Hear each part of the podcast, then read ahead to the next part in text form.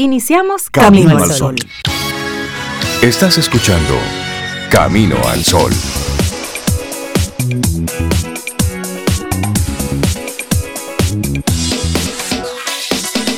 Buenos días, Cintia Ortiz, Sobeida Ramírez y a todos nuestros amigos y amigas Camino al Sol oyentes. Buenos días. Hola Rey, buenos días. Buenos días Cintia, Laura Sofía también y todos nuestros amigos y amigas ya. Camino al Sol oyentes conectados. ¿Cómo están ustedes? ¿Cómo les amanecen este? Muy bien. Yo iba a decir viernes. No, es lunes. Esto está arrancando. ¿Y por qué se me ocurrió? Y arrancando, y arrancando apenas. Es la, es la contentura de la vida. La contentura. Lunes a las 7 de la mañana. gracias. Toda una semana por delante. Mira qué regalo tan maravilloso. Buen día, Rey. Buen día a todos ustedes, amigos Camino al Sol oyentes. Y buenos días a Laura Sofía, nuestra productora que está de cumpleaños en el día de hoy. Ay, sí, ella, ella decidió cumplir otro año. Yo le dije, yo la aconsejé el viernes. Yo la aconsejé el viernes. Es que esta juventud no se lleva de consejos. ¿Cuántos añitos es que cumple? No, se puede decir todavía. Sí, hombre, 25. 25 años cumple Laura Sofía, nuestra productora. Sí, está. ella está nueva, ella, ella tiene el plástico puesto todavía. Esa muchacha es. Sí, pero mandarle desde aquí un, un gran abrazo, nuestras felicitaciones y que siga teniendo una vida así llena de, de chispa, de, de, vida, de mucha energía, sí. con, con múltiples intereses. Así es que ejecutándolos sí, sí, varios, varias acciones diferentes, Laura. Uf. Así es que Laura aventurera, atrevida. Sí. Te mucha energía muy linda. Sí, sí, te reconocemos como una una mujer con una gran capacidad de, de trabajo, de asumir riesgos, de de hacer cosas, de accionar. Responsable. Sí, así es que Laura, hoy pásala súper bien, celebra, celebra la vida. Y eso está bien, cuando usted cumple años hay que celebrarlo. Cada año hay que celebrarlo. El que usted le ponga cada vez un año más, un número más, es otra cosa. Sí, sí, Pero celébrelo y déjelo ahí. Yo, Pero ella puede decirlo. Eso es un número, eso es un número. Apoyo, eso hay que celebrarlo. Eso hay que siempre. celebrarlo. Hay gente que no me, me gusta celebrarlo. No, no, no, no, no. ¿Qué es eso? La vida se celebra siempre. claro, claro. Bueno, y hablando, hablando de celebración, a nuestros amigos Camino al Sol oyentes, ¿cómo les fue en el fin de semana? Puedes contárnoslo a través del 849-785-1110. ¿Cómo estuvo tu fin de semana? ¿Qué hiciste? ¿Por dónde andabas? Yo sé cómo le fue a Fátima Lorenzo y a Alba García. Yo sé cómo les fue a ellas. ¿Ah, sí? ¿Tú sabes? Sí. ¿Y por qué tú entre otros, entre otros nombres. Entre otros nombres, claro que sí. Porque yo me las encontré por ahí, por ahí por esa ciudad. Ah, pues ya saben cómo te fue a ti también. Ellas saben cómo me fue a mí. Ay, sí, el pasado, el pasado fin de semana nos fuimos para Cabarete y nos Ay, fuimos los tres, Cinta, sí. Sobe y yo, nos fuimos a disfrutar del Festival de Jazz, De jazz. que ya tiene su edición número 24. Wow, increíble. Ustedes han ido ocho veces, creo. Sí, Yo, Ocho, nueve veces sí. aunque no lo crean, yo sé- la primera tu vez primera vez. que yo voy al festival de jazz. ¿Y qué te, Por qué te fin te pareció? enseñamos Por fin. ¿Y qué te pareció la experiencia? A mí me encantó, primero porque Cabarete para mí es un lugar mágico, siempre me, me ha gustado, igual las terrenas por ahí. Eh, pero imagínate, dos noches de música concentrada en una playa, ya eso es más que maravilloso. Sí. Entonces me gustó mucho la, la, la experiencia de ir al Festival de Jazz de Cabarete. Muy organizado, muy, muy, muy organizado. Y todo el que participó me encantó. Sí. Empezó el viernes, ¿verdad? Con, con un dúo de hermanos, creo, de, De Haití. de Haití, que estaba participando en la Fundación de Jazz de Haití. Exacto. Cosa que, que me gusta, como que se vayan integrando más fundaciones. Y luego Néstor Torres. Sí, con sistema Ah, temperado. Sistema temperado, eso fue Fue una, una noche muy mágica. Bellísima esa, todas esas interpretaciones colaborativas que hicieron, me, me gustó muchísimo. La interacción en- entre ellos, muy respetuosa y de muy alto nivel. Y Sistema Temperado hoy que dijo Rafaelito Mirabal que ellos inauguraron Sí, el, el- sí, el sí. festival. De los es de lo que han estado como siempre, constantemente. sí. Han estado en varias ocasiones Sí, ya. Y bueno, la noche siguiente, que fue Buica, eso fue ya el acabose. Ya con eso yo estaba re que te paga. Lo otro fue como, como dicen en el Cibao, ñapa. Una ñapa, ahí, ñapa. pero muy buena. Concha Buica en escena, su presencia nada más Sí. es espectacular. y ese juego que hace con la voz. Y lo que más me sorprendió, ella solo tenía tres músicos. Pero qué música. Una cajita, ni siquiera batería, no, no, una cajita de esa que le, con las manos, el, el un bajo, y este chico que tocaba el piano y el, el trombón. Y el trombón. Pero que se la pasó más en trombón que en piano. Exacto. O sea, como bien diferente, disruptivo y esa voz de ella que no necesita nada más. Fue una, una noche muy, muy mágica, muy memorable. Y luego estuvo Bonje, Bonje que donde ahí se recogieron todas las sillas que quedaban y se arrancó a bailar. Desde la primera nota de Bon Sí. Ahí bailó gente baila. que estaba alrededor del evento, no en el evento. sí, sí, Escucharon la música y realmente no, no se aguantaron. Y Es que es muy bueno, muy bueno Bon Jovi. Sí, y sí, me pero- gustó como la apertura de Buica, porque yo la vi cuando ella vino la primera vez al Teatro Nacional, pero fue una bu- Buica así como de teatro, no se movió mucho y su voz siempre espectacular. Pero esta Buica que vi ahora, totalmente diferente, entregada, pero entregada y en baile y en chistes Y y en- en, eh, interactuar con sí. el público. O sea, que, que me gustaron las dos versiones. Y, y destacar lo que está haciendo la, la Fundación Sí. Redu Jazz con, con los niños en cabarete. Sí. Y eso es realmente algo muy loable. Ellos dan clases de música a cualquier cantidad de niños. Pero muchos niños. Y todo el año, sí, y- todo el año. Estos son eventos, de hecho, para supuesto. recaudar fondos para continuar la labor. Claro, y me, me gusta mucho que, y eso es algo que han hecho de forma consistente.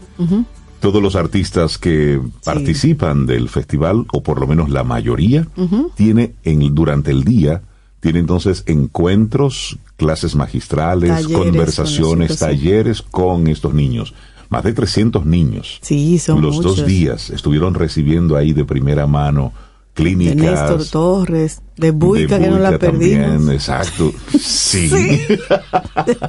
Pero es, y es, al final ese es el trabajo. Luego escuchamos a algunos de los niños hablar de sus experiencias. Sí. Y creo que ese es el, el festival chévere para los adultos que vamos a disfrutarnos, pero sobre todo la, el trabajo social que se está haciendo Sí. desde hace más de 20 años ahí. Y algo interesante es que el festival es abierto. Sí, sí, es gratuito. No hay que pagar No, para es- ir. es un- y siempre ha sido así. Sí, gratis para todo el que quiera ir, con silla y todo, o sea, Claro. bien organizado. Y hay una parte cerrada que es lo que ellos llaman la zona de donantes, Ujú. las personas que compran las boletas y ese dinero es el que va a la educación en música de, de esos niños. Pero si usted está en cabarete y arrancó eso, usted está ahí Sí, abierto y, sí, y sí, siempre sí. ha sido así, ¿sabes? Y me gusta que, que se movilice el pueblo entero entre los patrocinadores. Yo creo que mencionaron a todas las empresas Que son de la zona. grandes, conocidas, que son nacionales y otras que son del pueblo y de la zona. Eso me gustó mucho, Ellos como que el pueblo apoya. Y es que se dinamiza mucho la economía supuesto. local. Estaban llenos todos los Sí, sí, hoteles, todos. Todos los restaurantes, es decir, una dinámica Sí, en sí, cabarete a propósito de, de este festival de jazz que tenía, por la pandemia, dos años Dos de años. pausa. Así Sería es. bueno como que otros otros pueblos se siguieran animando, no, no con el festival de jazz, porque Pero para así hacer actividades hacer acti- propias de esas exactamente de la comunidades. comunidad. Por ejemplo, Para que la Cuando- gente se mueva, sí. claro, es una o sea, buena idea. Yo salí de cabaretes, lo dejé a ustedes. Me fui con, con, sí, con otro grupo, sí. Dígalo, dígalo. con otro grupo y fuimos a Puerto Plata. Yo tenía, señores, más de 20 años que no iba a Puerto Plata. Y fuimos a una calle que hay sombrillas, creo que es la calle San Felipe, algo así. Pero que, que eso está precioso, bellísimo, bellísimo. Y no es solo esa calle, sino que es todo alrededor. Hay otro paseo, nos estaba diciendo uno de los guías, que no es solamente ese, que hay otro lugar mucho tan bonito como ese donde uno puede ir a, a caminar. Y me gustó mucho la organización, la limpieza, todos los guías Identificados. debidamente identificados, Politour, eh, eh, asegurando la seguridad, valga la redundancia, pero de manera discreta y muy amable. Y tú veías a la gente disfrutando, acababa de llegar un crucero, ahí mismo del, del crucero se, se desmontan y van a pie a esa, esa zona. a esa zona. Y, y eso también, las comunidades pudieran animarse a seguir haciendo. Está en Moca esta calle 3D que la gente va de paseo y así otras iniciativas. Santiago está precioso. Sí, Luego sí, sí. nos detuvimos en Santiago a almorzar. Espectacular, Rey. Te tengo que llevar para allá. A ese sitio donde... Sí, porque nos gusta mucho la carne. la Cintia, carne, como sí. tú y está en otra ya, Sí, en otro, nivel. en otro Nosotros nivel. todavía estamos Exacto. En el más... en el, como que dice, Sí. Estamos todavía de forma primaria. Que primaria. necesitamos ingerir eh, No, no. proteína cárnica. Es una decisión. Vamos a dejarlo ahí. Pero sí, destacar eso, lo que está ocurriendo en los, en los diferentes pueblos. Y esto, Me gusta, sí. y este comentario, este comentario lo hacemos a propósito de todas las cosas que hemos estado viendo que están ocurriendo en nuestro país. No podemos permitir que se nos vaya el país de las manos por el tema de la seguridad. Debemos cuidarlo. Y las autoridades, siento que en ese sentido están jugando un poquitito a hacerse de la vista de los de la vista ciega. Están ocurriendo muchas cosas que pueden dar al traste, ¿eh? importante con ese trabajo que se ha estado haciendo por rescatar, por preservar algunas cosas de nuestro país. Los motivos por los cuales los turistas vienen.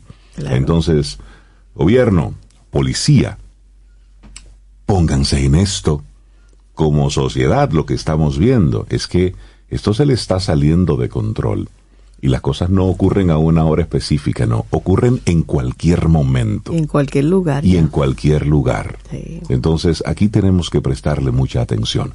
Arrancamos nuestro programa Camino al Sol, son las 7.16 minutos de la mañana, es lunes, estamos a 14 de noviembre y por supuesto, Sobe, música para que arranquemos esto. Y con la música quiero invitar a la, a la, al día de hoy, la acción que procuramos, porque me encanta y fue lo que hicimos en el fin de semana y además seguir haciéndolo, Rey, Cintia y todos nuestros Camino al Sol oyentes. Dedícale tiempo a las cosas que te hacen sentir vivo, en el sentido de que te den alegría, que te sumen.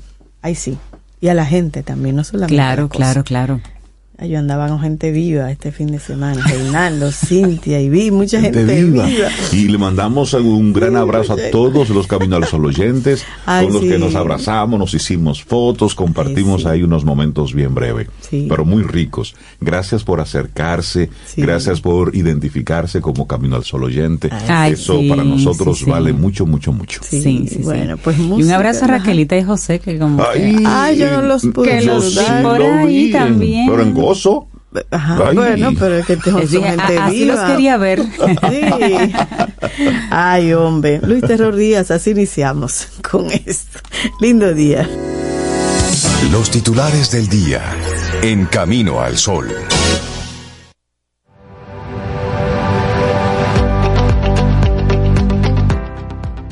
Vive la vida como una rima, una línea a la vez.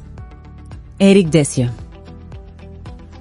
Seguimos en este Camino al Sol. Muchísimas gracias por estar con nosotros a través de las diferentes vías que hemos ido creando. Por un lado está Estación 97.7 FM y también caminoalsol.do, que esa es nuestra página web. Iniciamos los titulares con la empresa que proveyó asfalto grado a grado por 11 años. Lleva al país a arbitraje. El Ministerio de Obras Públicas y Comunicaciones consideró vencido a partir del 30 de noviembre del 2020 los contratos para el suministro del cemento asfáltico AC30, firmado por el gobierno de Danilo Medina. En particular, el Ministerio de Obras Públicas y Comunicaciones terminó el contrato firmado por el exministro de Obras Públicas Gonzalo Castillo y la empresa Sargent Petroleum, que fue firmado en el año 2017 por la entrega de AC30. 18 meses después de la, la empresa afectada por esta decisión, la Sargent Petroleum LLC solicitó al Centro Internacional de Arreglo de Diferencias Relativas a Inversiones del Banco Mundial un proceso de arbitraje contra la República Dominicana por la terminación de este acuerdo. El proceso de arbitraje ha avanzado. El 28 de octubre, este Centro Internacional de Arreglo de Diferencias confirmó o conformó más bien el Tribunal de Arbitraje que será constituido por la Suiza Gabriel Kaufmann Koller como presidenta y los árbitros David R. Hyde, canadiense y propuesto por la parte reclamante, y el francés Alexis Moore, propuesto por la parte reclamada. Al anunciar la terminación del contrato con Sargent Petroleum, el Ministerio de Obras Públicas emitió un comunicado señalando que durante más de 20 años se han generado distorsiones a precios en los procesos de contratación de obras públicas viales, que a su vez provienen de contratos poco transparentes realizados por el Ministerio de Obras Públicas para la adquisición de hormigón asfáltico caliente y de su principal materia prima, que es el AC-30. Durante ese periodo, Sargent Petroleum fue el principal proveedor del material para el Estado dominicano. Desde el año 2003, esta empresa ha estado muy activa por aquí, por República Dominicana, con el gobierno de Hipólito Mejía, con los gobiernos de Leonel Fernández, con los gobiernos de Danilo Medina.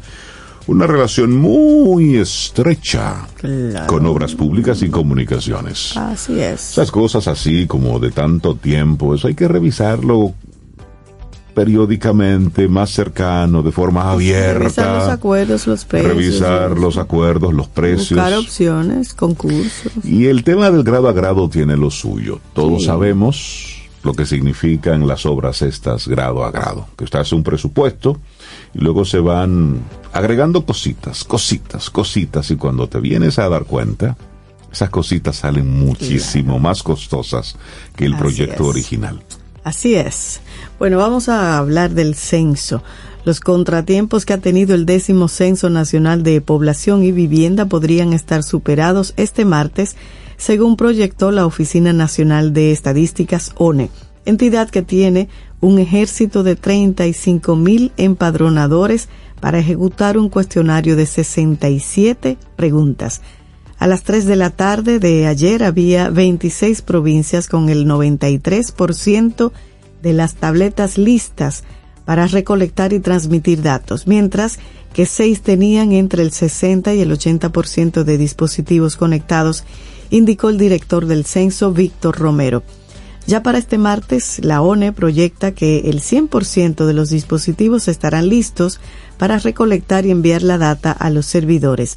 Durante una rueda de prensa, Romero expresó que como tenían previsto, pesos inconvenientes del, del, décimo censo nacional abarcará un periodo de 14 días.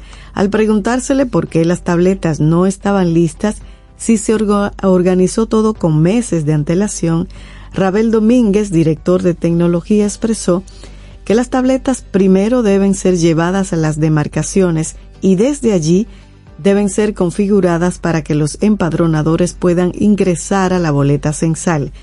No se trata de una conexión por red de Internet, sino que son enlaces directos a los servidores de la ONE, los cuales, para ser enviados, requieren un riguroso proceso.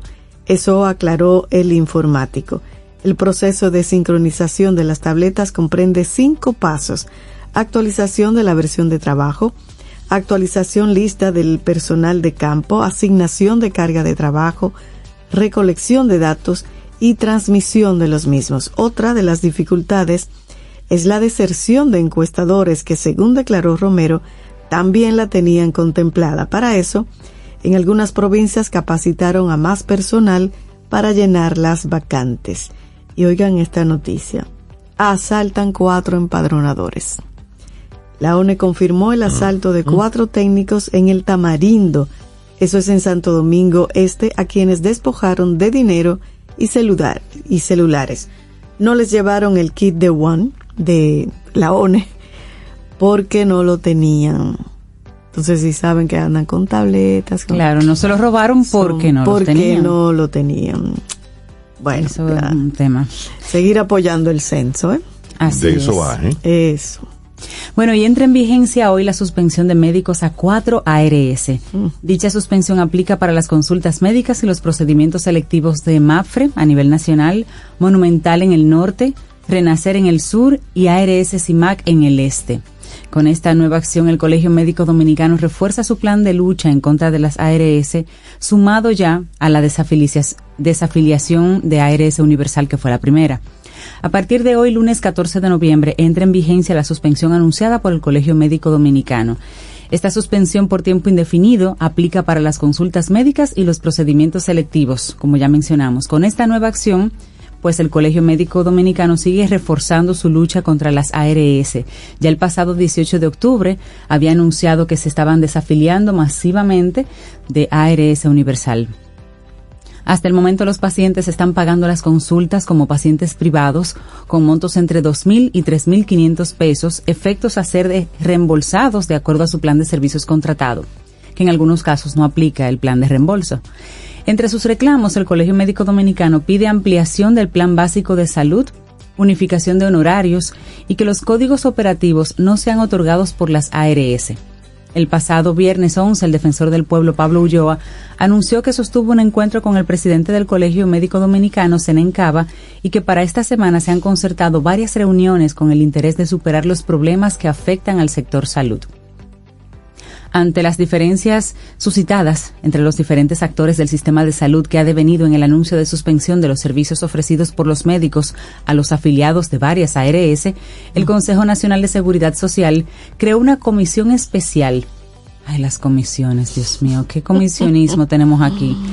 Una comisión especial para conocer, evaluar y analizar el riesgo que conlleva esta situación para el sistema dominicano de seguridad social afecta, afecta a la gente, afecta al sistema, eso no hay que investigarlo mucho. No hay que ser científico de la NASA para ver el impacto que eso va a tener, tiene en la, en la en la, población, terrible para la población, pero si te pones en el zapato de los médicos, también, ese es otro también lo entiendes un poquito.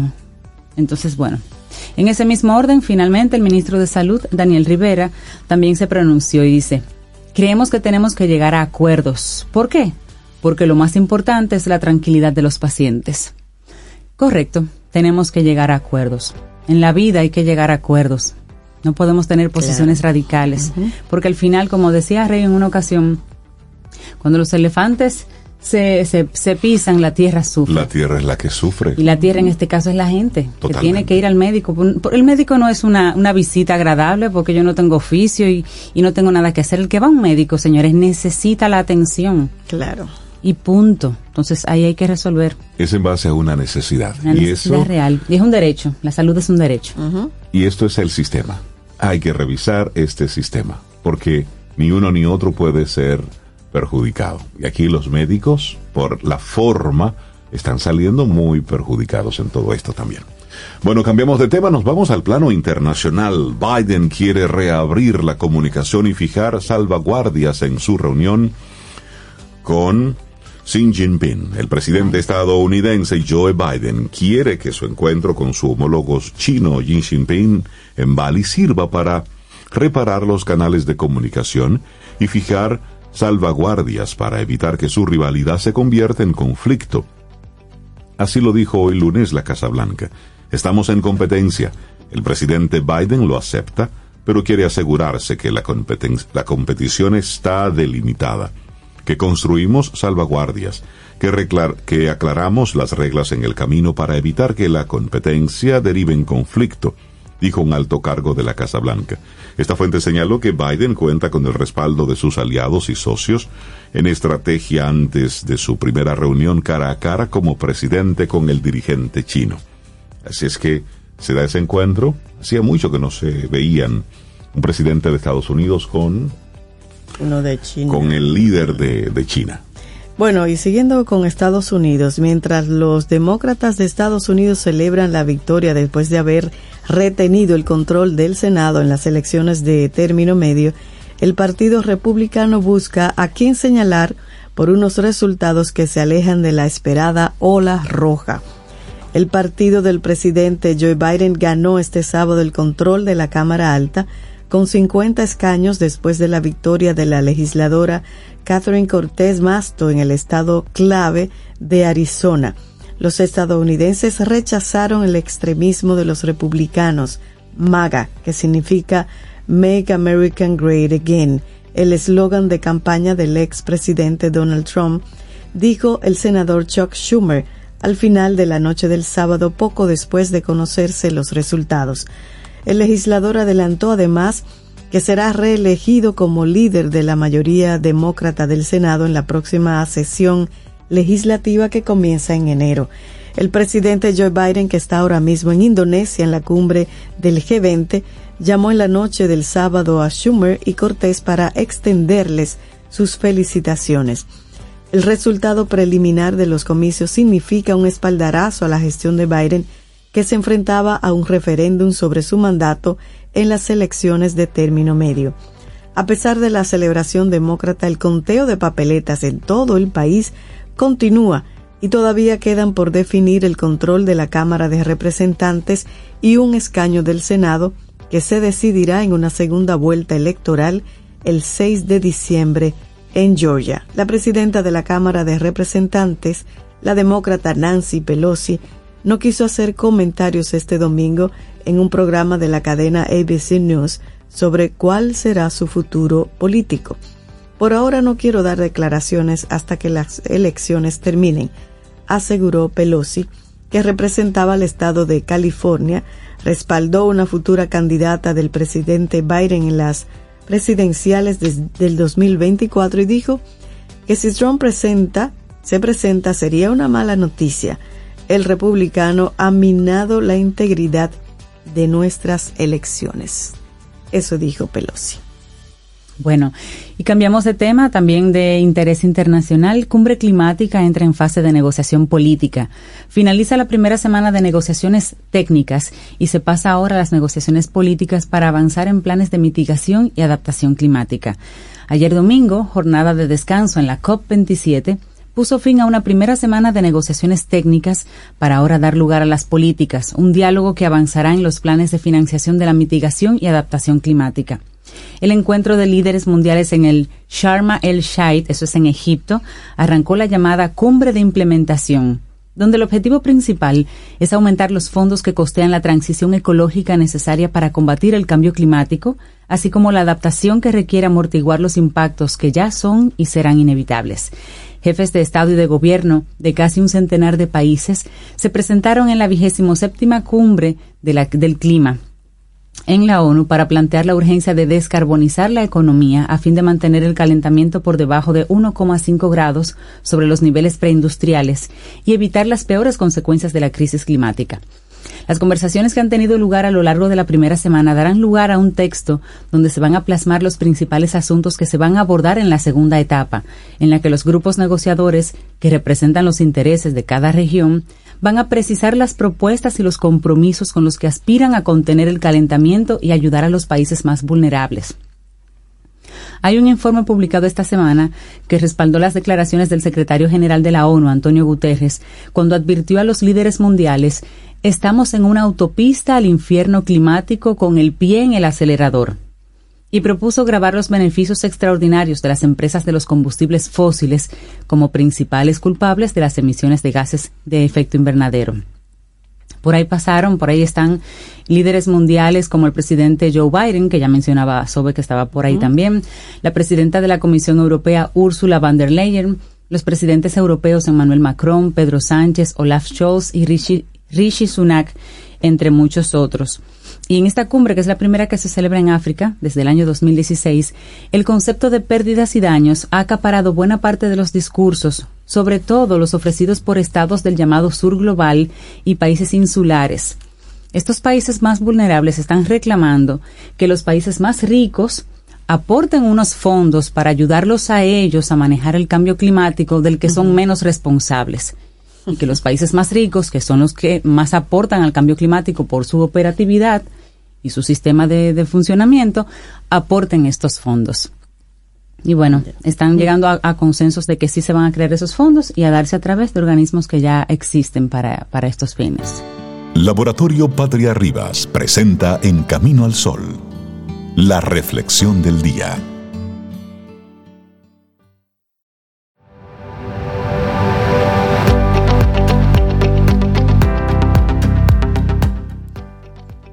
Vive por el momento, porque todo lo demás es incierto. Louis Tomlinson. Eso es cierto. Bueno, seguimos avanzando. Esto es Camino al Sol. Continuamos y muchísimas gracias por estar ahí. Nuestra reflexión en esta mañana, el método Tokei, una buena forma de vivir en sintonía. Y eso es lo que tenemos que hacer. Claro, ¿y qué es el método Tokei? Bueno, es una propuesta elaborada por los doctores Edward y Carla Estivil y compartida en un libro homónimo. Se trata de una serie de criterios y de prácticas con las que se busca sintonizar las actividades de las personas a los ritmos biológicos naturales y en particular conseguir un descanso reparador y profundo. Se parte de la idea de que dormir de una forma adecuada es la base para todo lo demás. Defiende que el resto de actividades deben organizarse a partir del sueño y no al revés. El eje de todo son los relojes biológicos. Los Stivil señalan que el organismo está lleno de relojes y que aprender a sincronizarlos es decisivo. Así es, el método Tokei reúne una serie de saberes, principios y recomendaciones para conseguir un descanso adecuado, pero también una mayor productividad durante el día. Ambos aspectos están muy relacionados e influyen no solo sobre el bienestar emocional y mental, sino también sobre la salud física. Así que vamos a ver en detalle qué es este método. Y hablemos un poquito, Rey, del tiempo interno y el cronotipo. Bueno, el tiempo interno de una persona está determinado por el ritmo circadiano. Este comprende los procesos que se realizan durante 24 horas e incluye alimentación, sueño, temperatura, producción de hormonas y muchas cosas más. En condiciones normales, este reloj biológico viene programado para que las personas sientan sueño entre las 10 y las 12 de la noche, para luego despertar entre las 6 y las 8 de la mañana. Esto es lo que se conoce como un cronotipo normal. Sin embargo, se ha detectado que esto solo se cumple en el 50% de las personas. Las demás personas tienen otras modalidades de cronotipo, por lo cual pueden acostarse más temprano o más tarde. Cada persona debería identificar su cronotipo y ajustarlo, sincronizarlo de la mejor manera posible. En ello inciden otros aspectos que vamos a seguir conociendo. Claro, los diversos tiempos. Por ejemplo, el método Tokei señala que el ritmo circadiano determina el tiempo biológico, pero este no es el único con el que tiene que lidiar un ser humano. También están el tiempo social y el tiempo solar. El primero tiende a ser el más problemático. El tiempo social tiene que ver con las demandas del medio ambiente en términos de vigilia y descanso. Una persona que trabaje por la noche, por ejemplo, debe adaptar su cronotipo a esa exigencia, aunque desde el punto de vista biológico no sea lo más adecuado. El tiempo solar, por su parte, tiene que ver con las fases de luz y de oscuridad. Lo ideal es que se pueda dormir mientras no hay sol, al tiempo que se esté activo cuando se percibe luz solar. No siempre esto es posible. Es entonces cuando se produce lo que en el método Tokei se conoce como cronodisrupción. Esta es nociva para el rendimiento, pero también para la salud. Bueno, y hablemos de las claves de este método Tokei. El método Tokei plantea que hay acciones clave para sincronizar de la mejor manera posible el tiempo interno, el tiempo social y el tiempo solar. Como ya vimos, lo más adecuado es establecer y seguir una rutina, y de este modo el cerebro y el organismo funcionarán mucho mejor. Las acciones determinantes en el método Tokei son varias. Vamos a compartirlas. Uno, emplear un despertador lumínico. Este simula la luz solar y es mucho más conveniente para levantarse que un teléfono móvil.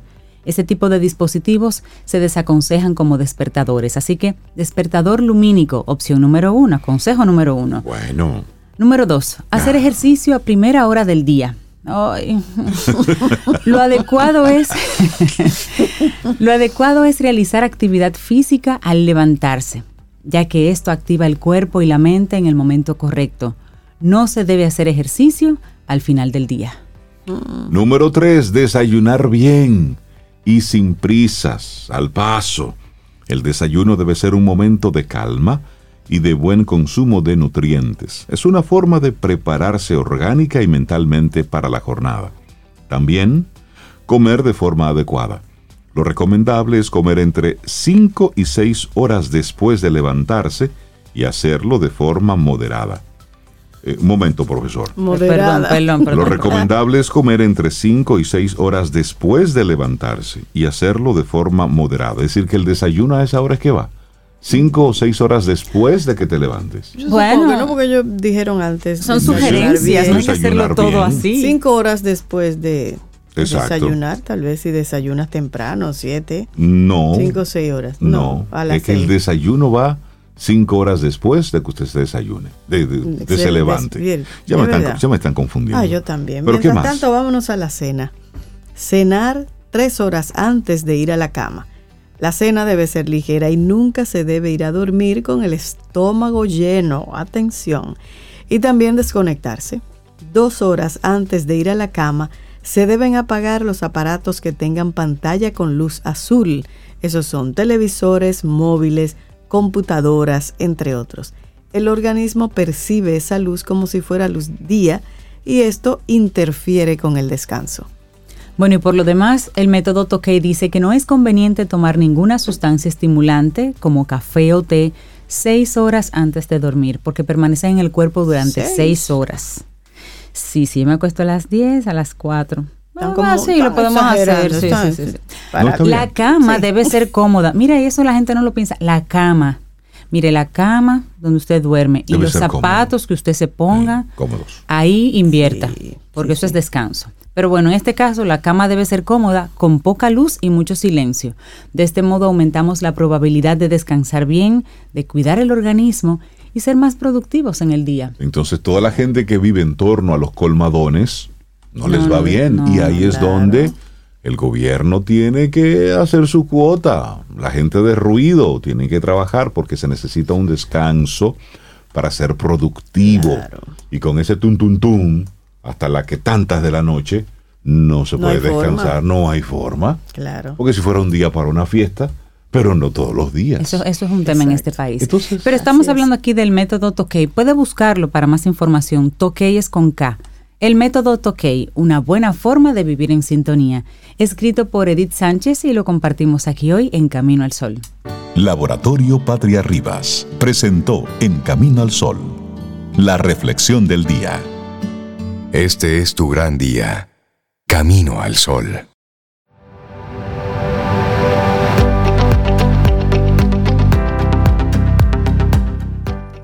Nadie puede predecir la cantidad de una vida, pero sí podemos afectar nuestra calidad de vida exponencialmente. Johnny Dent Jr. Continuamos con este Camino al Sol. Seguimos aquí conectando con Paulo Herrera Maluf de Santiago, pero podemos darle un tour por Santiago. Yo diría ya. Sí. Hola, Pablo. Buenos días, buenos días, buenos días. Bienvenido, Pablo. ¿Cómo estás? ¿Cómo están? Bien. Por aquí estamos bien. Pues mira, hoy traigo un tema de higiene. Higiene. Sí, pero de higiene mental. Eso es bueno. eh, decidí titular la reflexión Alejémonos del tremendismo retórico, porque la higiene también es mental. Vamos a, llegar un poco a ese tremendismo retórico. Lo primero, aceptar que este cambio de época, como lo hemos descrito no solamente yo, sino eh, muchos autores, es raro y tiene lo suyo. Digamos que el mundo se ha convertido en un lugar más raro de lo habitual. Aunque tenemos que recordar a Mark Twain, quien dijo aquello de que la diferencia entre la realidad y la ficción es que la realidad no tiene que ser creíble la realidad es la realidad. Y siempre te va a sorprender, eh, va a superar a la ficción. Es lo que es. Es lo que es. ¿eh? Eh, bueno, sin embargo, yo creo que estamos en un, en, un terreno un poco desconocido. Gradualmente, en la medida en que nos hemos acostumbrado a la avalancha de información, no sé si ustedes recuerdan, al principio de los 90, Bill Gates hablaba de que dentro de pocos años tendremos en, una, en nuestras manos una superautopista de la información. Un information super highway, decía al principio de los 90. Se tardó más de lo que él previó. Eh, eso llegó a finales de la década siguiente, a finales de la década del 2000 al 2010, fue cuando llegaron los teléfonos inteligentes que finalmente nos pusieron una superautopista de información literalmente en nuestras manos. Antes de eso, para nosotros tener acceso a todo lo que teníamos a través del teléfono, necesitábamos como muchos dispositivos. Cuatro o cinco dispositivos y como cinco suscripciones a revista y como diez suscripciones a periódico.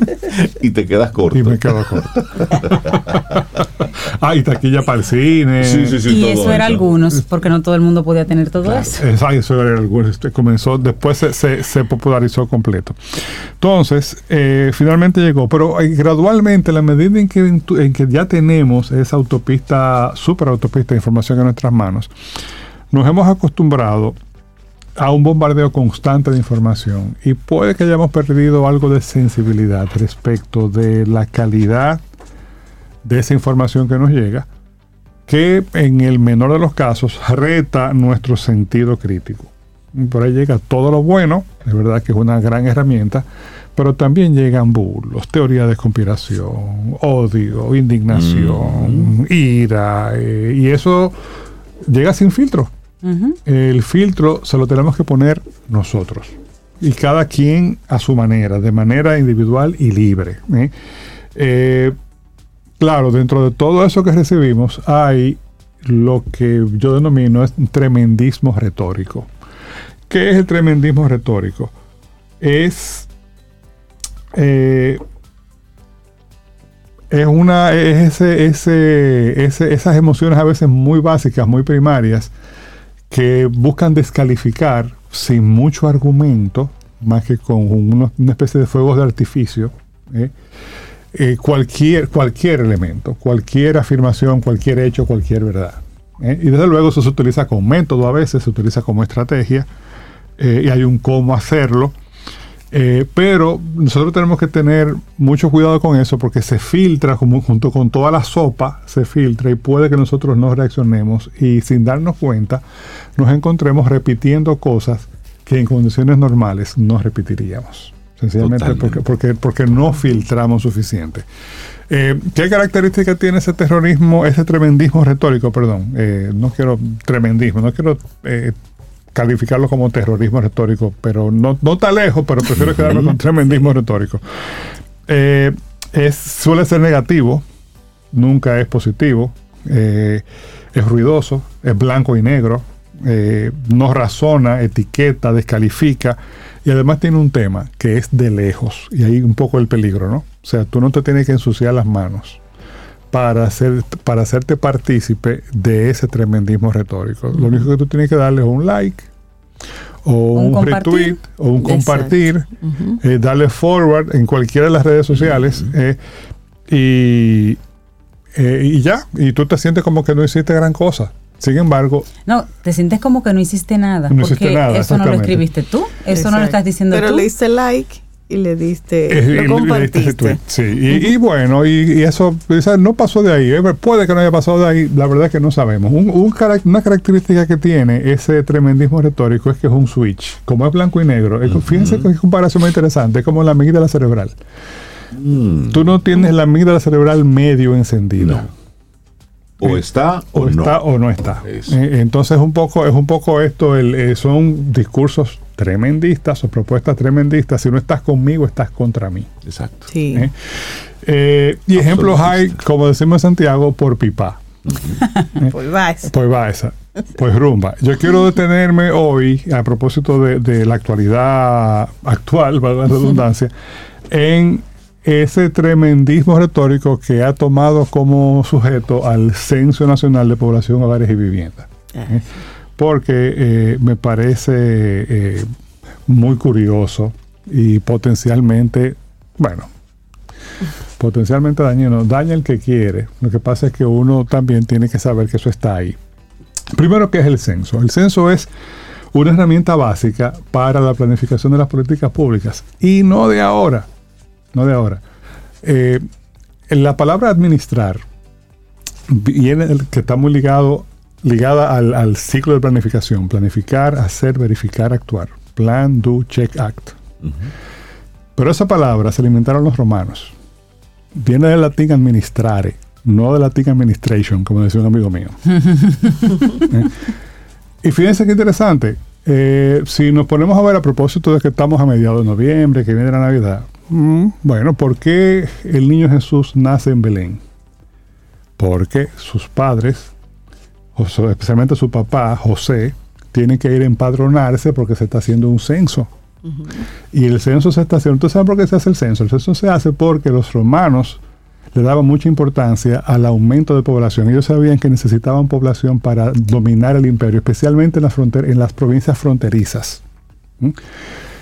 Y bueno, ¿qué tú haces con un, cuando tú tienes una política pública? Tú la estableces, eh, estableces incentivos y castigos o, penalidades. En los romanos tenían, ah, en el año hace dos mil años, tenían incentivos fiscales para familias numerosas, se pagaban menos impuestos porque tenían familias numerosas y también aplicaban la pena de muerte por el aborto, no por las razones, eh, eh, eh, digamos, de otro, de otro tipo que tenemos ahora, sino por razones de, pues, de políticas, de, de, tenemos que aumentar la población. Exacto. ¿Cómo tú mides si una política pública está teniendo efecto o no? En ese caso, midiendo la población. Claro. esto, está sirviendo para algo, ver si la población está aumentando o no. Es tan simple como eso. ¿Cuántos somos? ¿Cuántos somos y dónde estamos? ¿Y qué hacemos? Eh, entonces es algo como eso. Eh, y lo interesante del caso es que ni siquiera tenemos que hacer lo que hizo San José, que fue montarse en una, burra con su esposa embarazada y agarrar eh, por un monte. Para que lo cuenten allá. Para que lo cuenten allá. No, lo único que hay que hacer es dejarse censar. O sea, no hay que hacer nada nada. Sin embargo, eh, se han planteado unos argumentos y denuncias que si tú me preguntas a mí mi opinión, ahora sí voy a decir una opinión, son eh, completamente absurdas, tanto así que todos los representantes de todas las fuerzas políticas han dicho, mira, no, nosotros estamos, nosotros apoyamos el censo. Claro.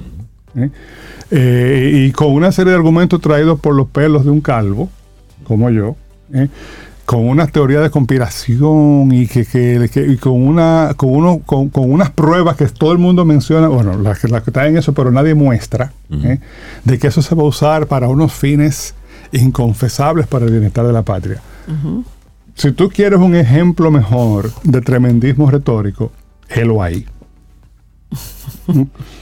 Entonces, suele ser un intento de desprestigiar a alguien, en este caso el censo, y de paso metieron ahí a un par de personas eh, individuales. Incendiarios. Eh, eh, y bueno, y yo creo que es un efecto, un ejemplo perfecto de la necesidad que tenemos de proteger un poco nuestra higiene mental y emocional. Dice, mira, tranquilo, respira hondo, eso aquí no entra. De hecho, sí, dime. Sí, que también es un poco, no veamos fantasmas en todo. Es decir, y eso llega en, un momento donde en cualquier acción estamos de inmediato buscando cuál es el, subtexto que hay.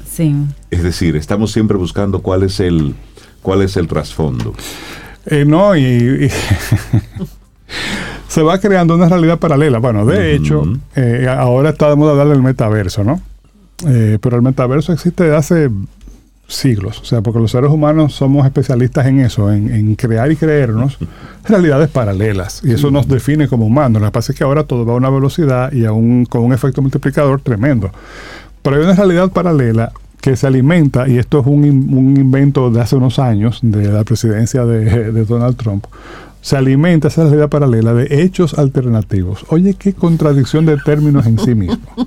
Hechos alternativos. Hechos alternativos. O sea, eh, o sea es un hecho no puede ser alternativo. La realidad es la que es. Exacto. Tú lo puedes interpretar de una manera, pero tú no puedes cambiar la realidad. Tú no puedes decir, ahí no hay un perro blanco cuando yo estoy viendo un perro blanco. Yo podré interpretarla, pero el hecho es el hecho. Entonces, eh, es eso. Entonces, es un asunto de defenderse un poco de eso. Esto, esto dicen, pero este es un, es un tema como cositero Cositero, dice ser de aquel que habla de cositas. De cositas. ¿Eh?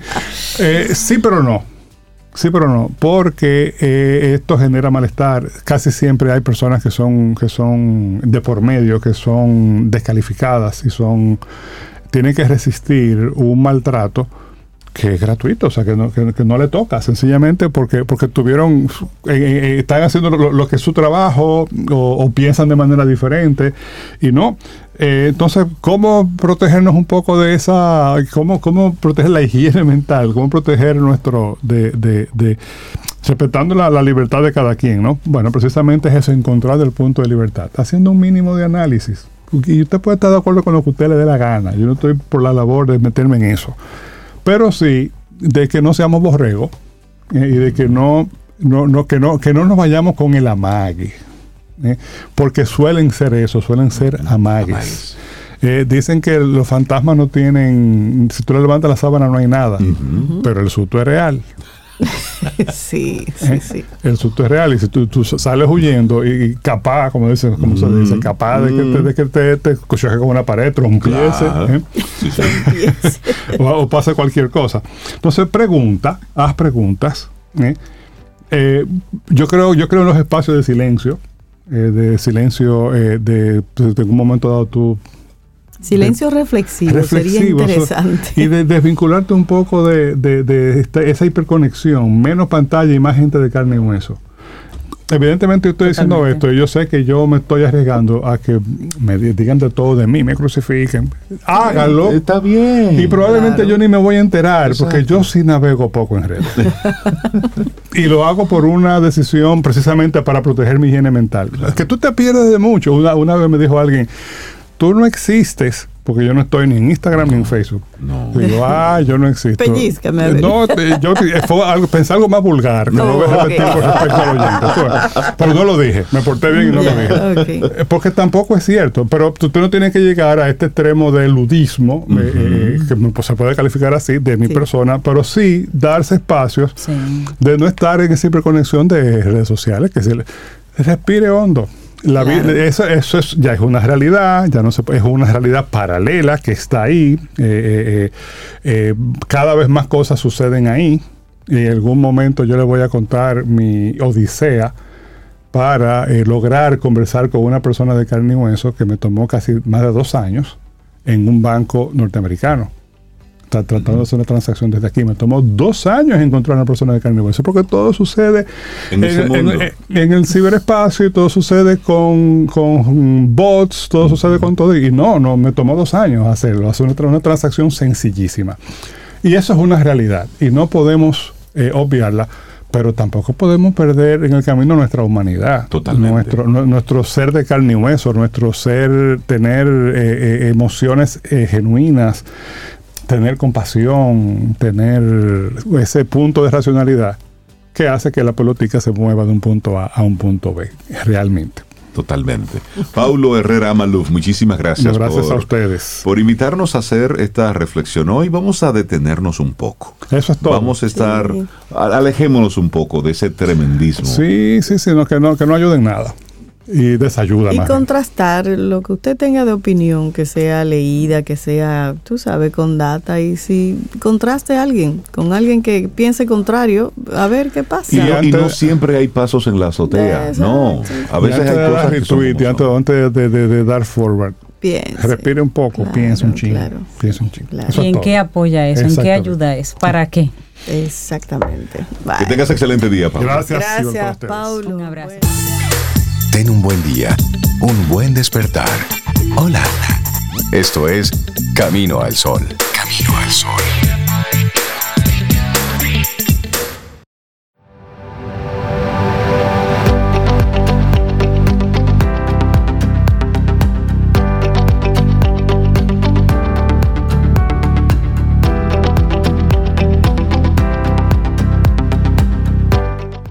Esta siguiente frase no la digo yo, lo dice Kilroy Ulster. Dice, toda persona agria necesita experimentar los placeres simples y puros que vienen de una vida bien vivida para endulzarse. Sí. Sin comentarios para el que le sirva ese sombrero. Dejarlo ahí mismo. Los placeres Sí, sí, sí. simples de la vida. Cosas simples, sencillas, Mira, tomarse ese de- café y que resulte que está bueno que te hace falta. Tú te- ese Ay, traguito. ese café está, tú sabes qué especial este café que yo me estoy tomando. Ajá, ¿por qué? Adivina Porque a mí se me quedó el mío en la casa, Ajá. lo dejé, tú Y sabes. adivina quién lo coló. Y entonces desde que yo llegué aquí, Rey me abrió la puerta y me miró de arriba abajo y me dijo, pero tú dejaste tu café. Yo, ay, sí, Rey, no te preocupes, yo te cuelo uno. Ah, él estaba colando. Estabas hablando con la greca. ¿Viste? ¿Y, y qué tal? ¿Qué tal el Está sabor? rico, Está rico. Tú- Luego te tú- digo cuál es mi Tú cuela, tú cuela el café bueno. Ah, ¿viste? Dice, ¿Viste? cuela el- no sé. 8.30 minutos. Gracias por estar ahí con nosotros a través de las diferentes vías que tenemos disponibles. Porque cuando falla una, pues conecta a la otra. Y cuando Claro. falla esa otra, conecta a la otra. Es y la eso es lo importante. Y es, y es la vida. Bueno, pues darle los buenos días y la bienvenida a una mujer que está conectada a lo que debe estar conectada. María Ten, experta en marketing digital. Buenos días, María, ¿cómo estás? Buen día. Buen día, súper bien, ¿y ustedes? Muy, bien, muy bien. Súper. Feliz día, María. Tomando, tomando café. ¿Tú, tomas café en la mañana? Claro. Eso es como la, la, gasolina, eso no hay forma de uno enfrentarse al mundo sin un café. Imposible. Imposible. o un té en su defecto. María, ¿de qué vamos a hablar hoy? Vamos a hablar de las tendencias globales para las fiestas, porque ya viene la temporada de compras y la gente ya comienza a ponerse medio loca con los Black Friday. Ya empezaron. Ay, sí. sí, sí. Hablemos de eso, sí. Y que hay por ahí de nuevo y todo. Claro que sí, mira, Google hace su, su recopilación de información que, que, nos da mucha luz y nos da mucha, mucha claridad de por dónde más o menos es que tenemos que irnos a nivel de negocio. Y lo primero que dice es que el 43% de la gente está buscando y está dispuesta a encontrar marcas nuevas, aunque no la vaya a comprar. ¿Cómo así? Estamos locos. Es como que están buscando y están dispuestos, déjame, déjame, déjame ver qué me encuentro, déjame dejarme sorprender por estas marcas que yo no necesariamente conozco, aunque no las pueda comprar en este momento. O sea que es una, un proceso de compra un poco más lento de lo habitual. Y eso me gusta porque se le quita un poquito la presión al rush de, compra que genera el, lo de cuento, el Black Friday y demás. O sea, como que comprar con conciencia es importante y es bueno. Y eso para las marcas básicamente lo que te dice es que tienes que estar presente a nivel de contenido, mostrando tus productos, dejándote descubrir, porque puede que tú no estés capitalizando eso hoy, pero lo vas a capitalizar mañana. Entonces es trabajar para el cliente de mañana. Ese es el aprendizaje que hay ahí. Un punto importante también es que más del 24% de las personas ya empezaron a realizar sus compras de Navidad lo que se acostumbran a regalar los reyes, el día de Navidad, Santa Claus y demás, pues ya hay gente comprando. O sea que si usted tiene productos enfocados en esa época, póngase en eso. las pilas. Que ahora que están saliendo los está En eso. Otra tendencia que me gusta mucho es la búsqueda con intención. La gente está buscando cosas que realmente le puedan aportar a tomar su decisión. Un término de búsqueda que lo hemos hablado antes y sigue siendo tendencia es el buscar con la coletilla cerca de mí. Tiendas cerca de mí, negocios cerca de mí, producto tal cerca de mí. La gente quiere algo que no le dé tal vez tanto estrés a nivel de movilidad o que no sea tan complicado llegar y, vivimos en tapón y demás, así que sabemos. Yo creo que al, ritmo que vamos y sigue la evolución física nuestra, no necesitaremos las piernas. Al ritmo que esto va, sí, porque cada vez caminamos menos. Sí, cierto. Y cuando tenemos la posibilidad de movernos, pues estamos haciendo lo imposible por no movernos. Pero esa tendencia de cerca de mí me parece interesante porque, por ejemplo, en el caso nuestro en Santo Domingo, eh, facilitaría bastante, el tránsito más bajaría porque me voy a mover a lugares cerca de mí, que incluso, Rey, si quiero puedo ir caminando. Que de hecho lo habíamos hablado en, una, en una ocasión aquí, lo importante que era desarrollar ese microsistema en los entornos donde están las viviendas. Claro. Es decir, que, tú no tengas a una persona transportándose de extremo a extremo, o quizá mitad extremo, como quiera. Para algo en particular, a lo mejor sí, pero que el día a día. Y sobre todo las horas pico, que ya aquí son todas, pero qué sé yo, eh, llevar a los niños, niñas al colegio. Exacto. Ir a almorzar y ese tipo, salir del trabajo. Entonces, el cerca de mí, eso está también como tendencia. Eso es tendencia. Importante ahí para los negocios de, saber que en Google o en Facebook, en las redes y demás, se pueden hacer campañas geolocalizadas, enfocadas en los lugares cerca a ti. O sea que si tu oh, negocio está en un punto X, tú puedes hacer una campaña que te permita llegar a las personas que están a un kilómetro, dos kilómetros, tres kilómetros, cinco, diez kilómetros a la redonda de tu negocio y llevarle un mensaje de vecino, ven, visítame. Voy a hacer una O sea, la última vez que se podía hablar de una campaña geolocalizada análoga es cuando tú te parabas a volantear Sí, cerca de la zona. Sí, Esa era la opción análoga. Volanteo. Pero mira cuánto, cuánto hemos desarrollado esa tecnología que podemos hacer esa campaña geolocalizada para que de manera digital le llegue a la gente de tu entorno. Eso es maravilloso. hacer una búsqueda ahora. Mangú los Cerca- tres golpes cerca de cerca de mí. Tremenda búsqueda. Si encuentra algo, me lo manda para acá. cerca de ti. Esté cerca de mí. Este hombre tiene hambre. Otros términos de búsqueda que la gente está usando mucho ahora están relacionados con, evidentemente, Black Friday. Ha subido mucho en los últimos 90 días. O sea, la gente está buscando información con el término puntual de, de Black Friday. Recetas, recetas de Navidad. Interesante ahí a los que sean chef o tengan sus su canales de comida. Pueden compartir eh, información y contenido por ahí. Y también está en tendencia la frase regalos de Navidad. La gente quiere que le demos ideas para regalar esta Navidad. Y lo interesante de todo esto es que el consumidor está haciendo búsquedas no solamente en Google, está utilizando hasta cinco canales distintos para poder informarse y tomar la decisión correcta.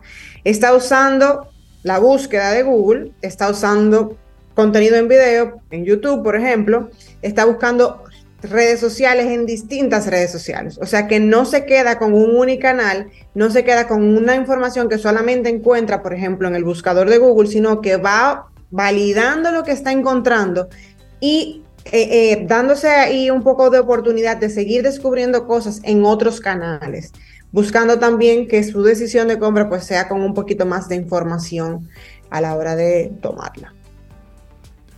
Me gusta. Nos están acomodando cada día más. Mucho. Y son, y son tendencias, ¿eh? Pero ahí vamos y conectando un poco con lo que mencionaba Paulo hace un ratito, esto de, de estar desconectado y o no. Hay una realidad. Y la realidad dicta por dónde va el, el comercio, la comunicación, por todos estos multicanales. Ahora, esta tecnología, todo esto que tenemos, si usted la utiliza bien, nos da múltiples beneficios. Claro. Pero si la utilizamos de la otra, de, de la otra forma, entonces se puede convertir en una gran piedra en el camino. Es utilizar esta herramienta para los beneficios que, que está disponible ahí. Así Es que- como las notas de WhatsApp, que exista, no significa que sea la única forma de hablar. Escriba, que el Llame. lenguaje es rico. llame, conecte, es eso. María Ten, muchísimas gracias por darnos estas, estas tendencias, por ir conectando, porque para la gente de negocios, para los emprendedores, para las pymes, para los que su día a día es buscar más clientes, hay que estar cerca de todo esto. Sí. Hay que estar muy conectado. Y hablar contigo. Por ¿Cómo supuesto. conectamos contigo? Me pueden escribir a yo soy arroba mariatenm.com o seguirme en redes sociales como yo soy María Ten. Y como tú eres María Ten, te mando un gran abrazo. Sí. Otro para ustedes. Ten un buen día, un buen despertar. Hola. Esto es Camino al Sol. Camino al Sol.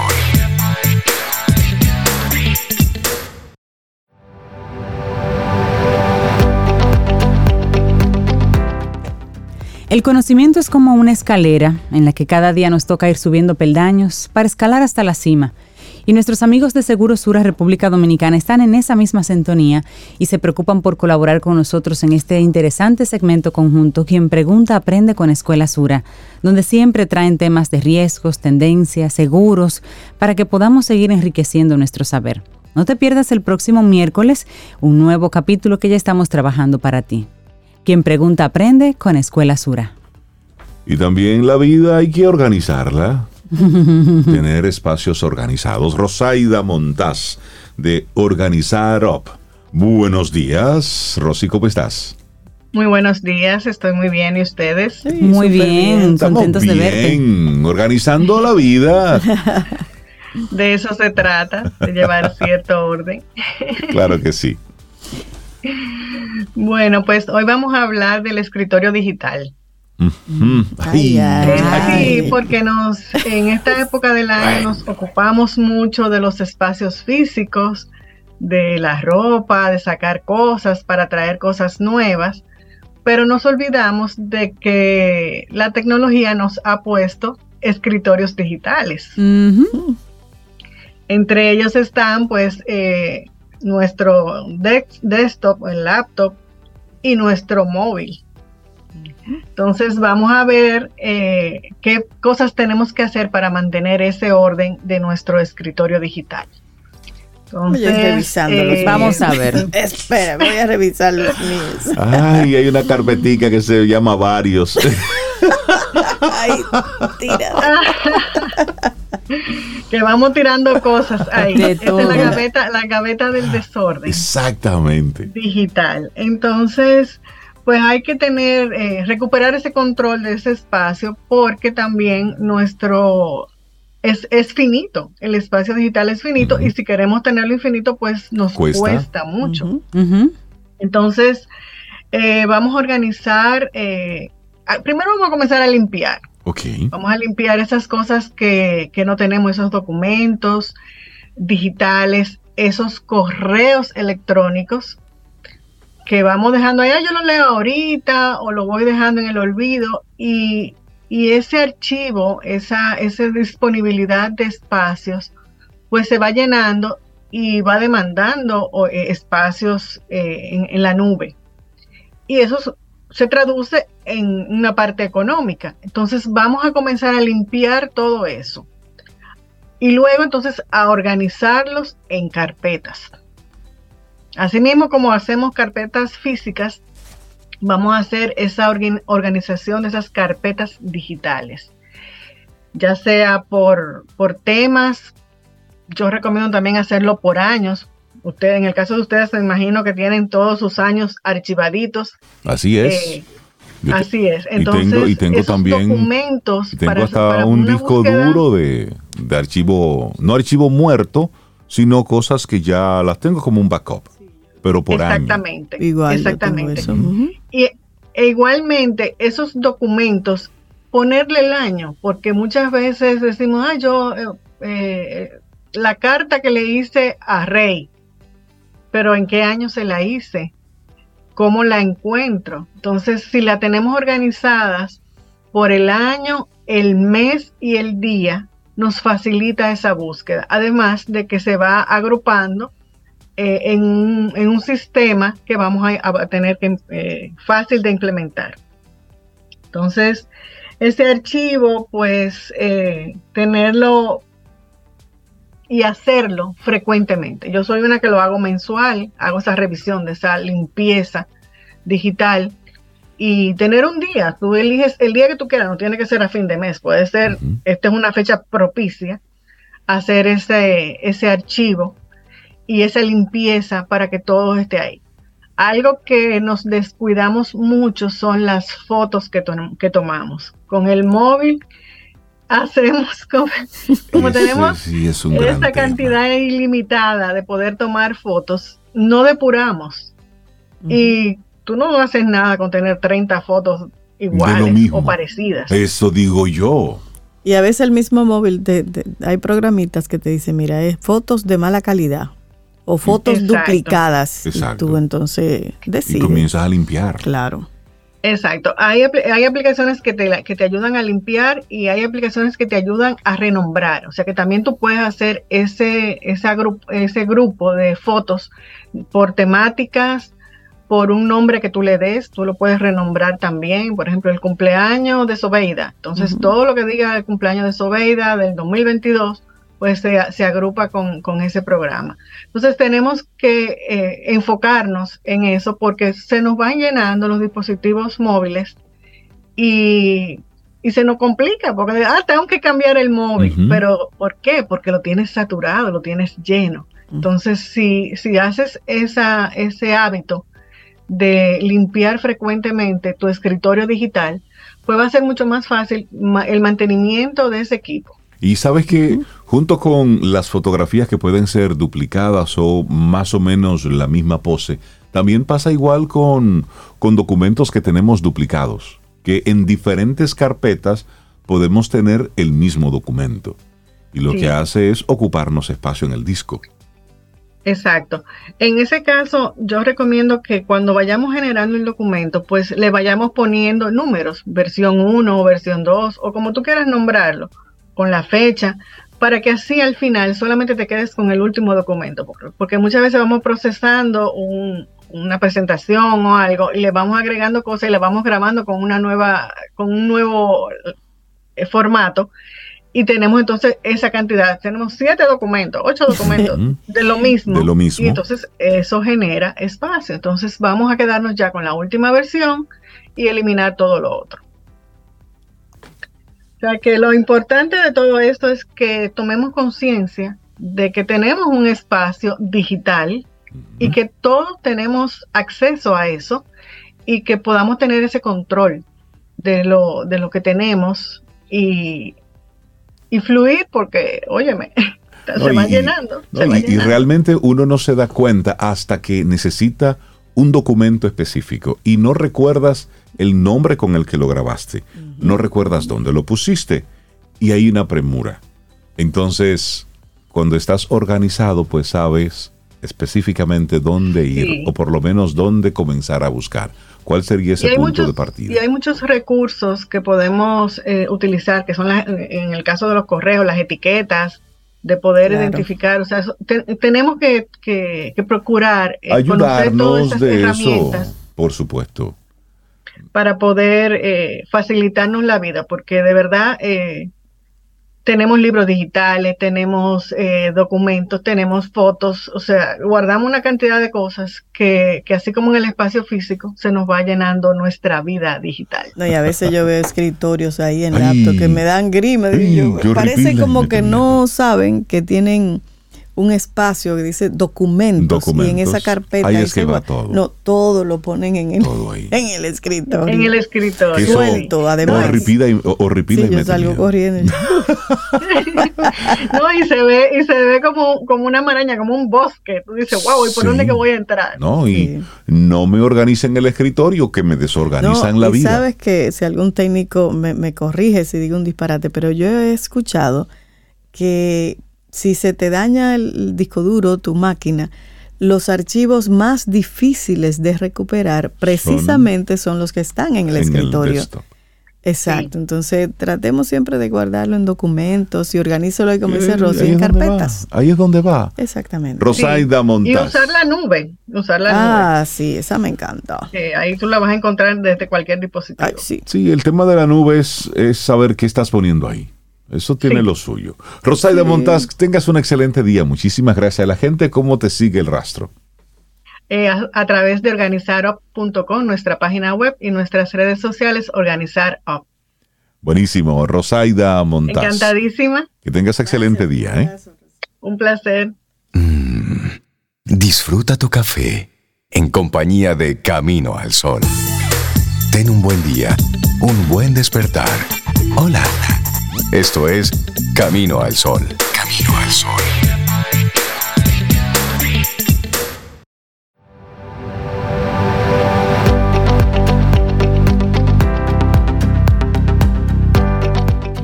Última frase del día, del día de hoy. Roy T. Bennett dice, no dejes que la procrastinación abarque toda tu vida. Sé valiente y toma riesgos. Tu vida está sucediendo ahora mismo. Cada respiración que desperdicias no hay forma, por más dinero que luego tengas, en recuperarlo. Tiempo perdido se fue. Señores, llegamos al final de nuestro programa. Mañana martes y el universo sigue conspirando. Si usted quiere y nosotros estamos aquí, tendremos un nuevo camino al sol. Y esperamos que hayas disfrutado del contenido del día de hoy. Recuerda nuestras vías para mantenernos en contacto. Hola arroba caminoalsol.do Visita nuestra web y amplía más de nuestro contenido. Caminoalsol.do. Hasta una próxima edición. Y pásala bien.